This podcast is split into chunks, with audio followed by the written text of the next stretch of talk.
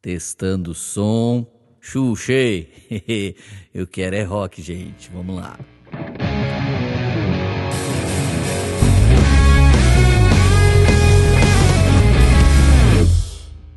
Fala meus amigos, vocês estão felizes? Sejam bem-vindos a mais um The Rock. Eu queria compartilhar com vocês hoje um vídeo que tem muito significado para mim, que minha filha de 10 anos, Radassa, ela teve alguns medos esses dias, tentando trazer um bom discipulado para ela. Eu escrevi isso aqui, quero compartilhar com vocês também aquilo que trouxe muito sentido para as dúvidas que ela estava tendo. 1 Coríntios 15, 45, a Bíblia fala assim: Assim está escrito, o primeiro Adão tornou-se ser vivente e o último Adão espírito vivo vivificante. Não foi o espiritual que veio antes, mas o natural. Depois dele, o espiritual. O primeiro homem era do pó da terra, o segundo homem dos céus. Os que são da terra são semelhantes ao homem terreno, os que são dos céus ao homem celestial. Assim como tivemos a imagem do homem terreno, teremos também a imagem do homem celestial. Irmãos, eu declaro a vocês que carne e sangue não podem herdar o reino de Deus, nem o que é perecível herdar o que é imperecível. Você vê aqui duas identidades identidades, a identidade do homem horizontal e a identidade do homem vertical. Um é um homem natural e o outro é um homem espiritual. Um veio antes do outro, veio na sequência certa, na ordem certa. Então primeiro vem um homem natural e depois é revelado um homem espiritual para cada um de nós. O primeiro é o Adão que caiu e o segundo é o Cristo que morreu por nós, nos salvou, nos transformou, nos redimiu e ressuscitou vencendo a morte. E assim acontecerá também com com todo aquele que nele crê. Hebreus 2,16 diz que o Filho do Homem veio para ajudar os descendentes de Abraão. Ele não veio ajudar os descendentes de Adão, mas os descendentes de Abraão. Qual a diferença, Leandro? Os de Adão são naturais, mas os de Abraão são aqueles que conseguem crer. A partir do momento que você crê, você rompe, você entra num nível de fé e explode dentro de você o poder de se tornar filho de Deus. Isso é a nossa primeira identidade. Hoje, a identidade do cristão ela está atribuída ou a um testemunho muito forte que ele tem, ele é ex alguma coisa, ela é a mulher samaritana, é Maria Madalena, aquela que o Senhor tirou tantos demônios, ou é uma história pejorativa, ele é o jovem rico, aquele que amou mais suas riquezas que Jesus. Dificilmente somos conhecidos por aquilo que realmente somos. Então a nossa identidade, normalmente ela não manifesta quem somos, mas ela manifesta quem a gente foi, ou ela manifesta o que estamos fazendo. As plataformas cristãs hoje, ou elas estão dando lugar para alguém que é ex alguma coisa, ou alguém que está fazendo alguma coisa incrível e isso é atribuído a essa pessoa como fruto. Tanto o nosso testemunho daquilo que a gente foi, quanto aquilo que a gente tem feito, é, são frutos do Senhor ou são resultados das nossas próprias escolhas. Mas a verdade é que muitos de nós perdeu a sua identidade. Então eu não sou mais Leandro Barreto, eu sou pastor. O fulano não é mais fulano, ele é cantor, ele fez uma música, a música dele bombou, ele é youtuber, ele é milionário, ele é personal, ele é isso. Na verdade, isso é o que fazemos, ou isso é a nossa profissão, ou isso é a nossa vocação. E infelizmente, quando não estamos bem-sucedidos, nós temos uma tendência de acreditar que não somos bem-sucedidos, mas na verdade nós não estamos bem-sucedidos. E isso, infelizmente, é definido a identidade de muita gente. E falando de identidade, um dia apertaram na parede João Batista e ele disse assim: Eu não sou o Cristo. Eles falaram: Você é um profeta? Ele disse também: Não sou. Então disseram assim para ele: Você é Elias? Não sou também. Você poderia falar para a gente quem você é, porque nós precisamos falar para aqueles que nos enviaram até aqui quem você é. E ele disse: Eu sou a voz que clama no deserto, faça um caminho reto para o Senhor. Ele apontou para Isaías e disse que Isaías tinha profetizado quem era ele. Então a intimidade de João fazia ele ser um profeta, a intimidade de João fazia ele ser um homem de um rompimento que vem de uma sequência de sacerdotes e ele rompe aquele sacerdócio da ordem arônica e agora ele aponta como um profeta para Cristo e ele prepara o caminho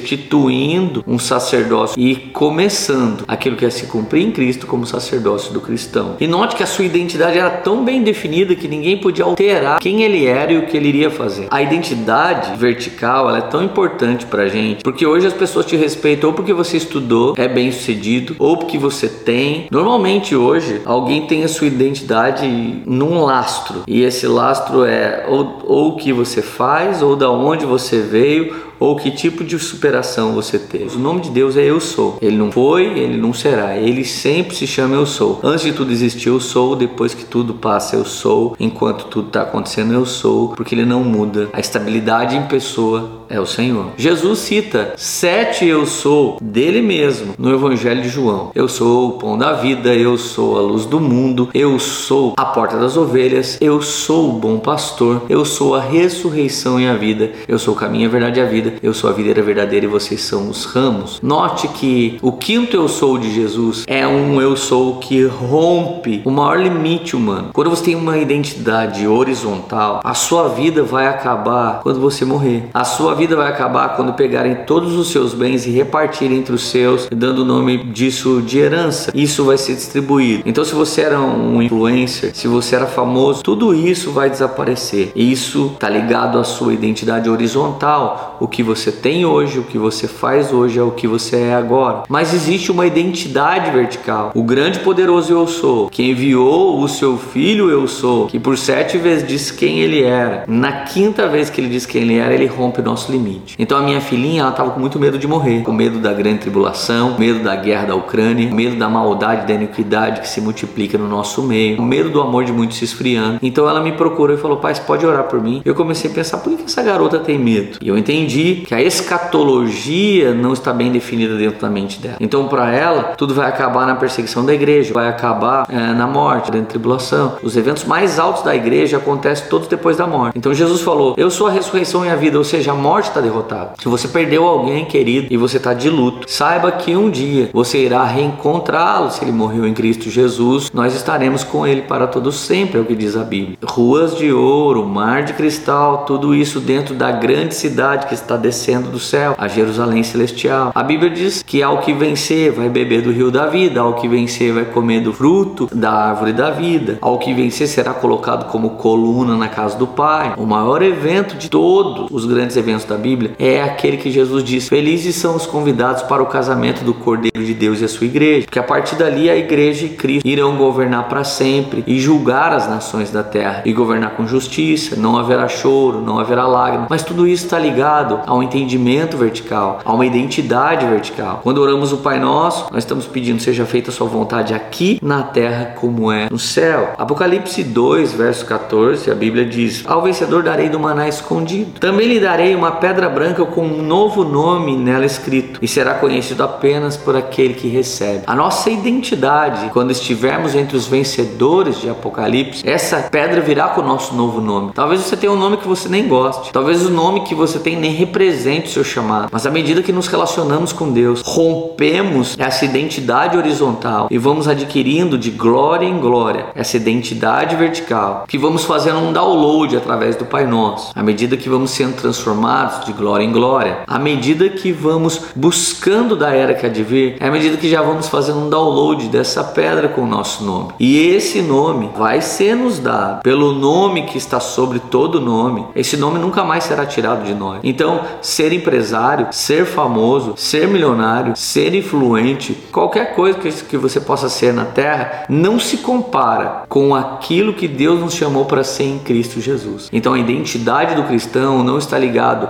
ao que ele foi ou ao que ele faz agora. A identidade do cristão está ligada ao que Cristo fez por ele na cruz do Calvário. E à medida que nos relacionamos com Jesus, é à medida que essa identidade vertical vai vindo sobre nós. Você ouve testemunho de muitos homens. Antes eu tinha um negócio, antes eu tinha isso, e eu entreguei tudo isso e resolvi servir a Cristo. Antes eu era rico e eu entreguei toda essa riqueza ou a maior parte dela para servir aos pobres e agora eu vivo com uma fatia justa e boa, genuína, e eu estou muito feliz por isso. Então você vai vendo pessoas trocar valores terrenos por valores celestiais. Você vai vendo pessoas deixar essa vida aqui na terra em busca de uma vida que para muitos é loucura, mas é uma vida celestial. Lá nesse lugar, a traça e a ferrugem não pode tocar. Lá nesse lugar, ninguém pode nos roubar, ninguém pode nos enganar, ninguém pode nos passar para trás. Então, assim como João Batista sabia exatamente quem ele era, assim como Cristo veio não só sabendo quem ele era, mas veio para revelar o Pai, sabendo quem o Pai é. Ele tem nos chamado para uma missão: revelar a Cristo, revelar as suas grandes obras e assim ir adquirindo a nossa identidade vertical, começando agora aqui na terra, como é no céu. Um dia, quando estivermos com Ele, nos tornaremos um mais que vencedor e lá receberemos a integridade da da nossa identidade, que é ser filho de Deus, ser servo de Deus, lavado e remido pelo sangue do Cordeiro. Então, quem eu sou? Sou um ex-pecador que agora me tornei filho de Deus, crendo no sacrifício de Jesus e prossigo para o alvo, buscando uma coroa incorruptível e uma pedra com um novo nome. Essa é a identidade vertical de todo cristão. Deus abençoe poderosamente.